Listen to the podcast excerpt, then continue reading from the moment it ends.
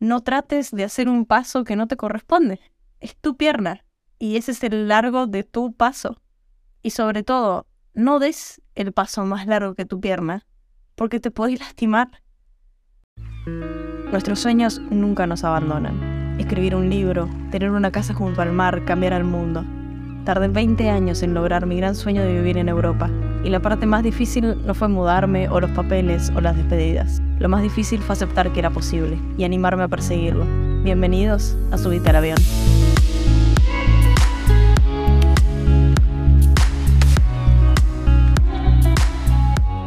Hace seis años empecé a escuchar podcasts y me dieron la chance de sumar más voces, ideas y recursos a la conversación que tenía conmigo en mi mente.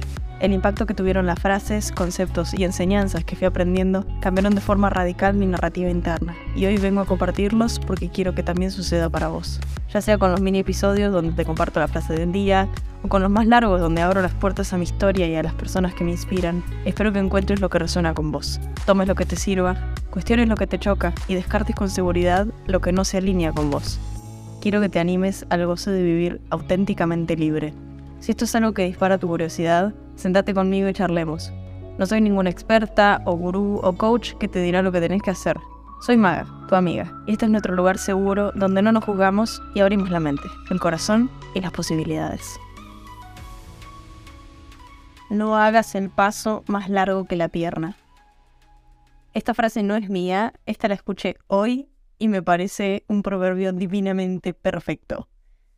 Y en italiano suena mucho más lindo. Non fare il passo più lungo della gamba. Es una frase que en el momento en el que la escuché tuvo tanto sentido. Te pone exactamente en el lugar en donde estás, en la persona que sos y en el accionar de forma sustentable y realista en tu momento y en la circunstancia y en vos. El paso que haces cuando empezás a caminar no es el mismo que cuando estás corriendo un sprint de 100 metros y no es el mismo que haces cuando haces un salto en largo.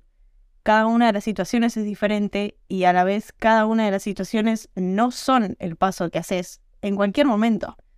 Algunas son específicas y sí, son posibles con preparación, y por un periodo de tiempo determinado, quizás.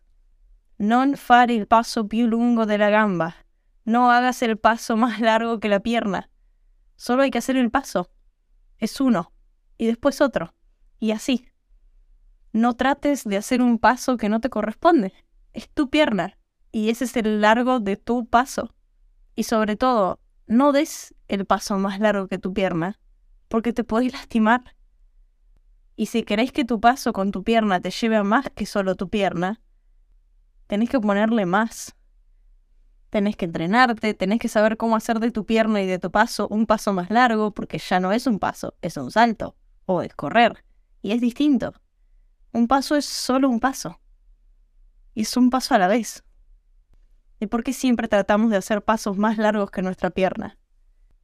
Porque pensamos que lo que es necesario para avanzar es algo que no tenemos, es algo irreal.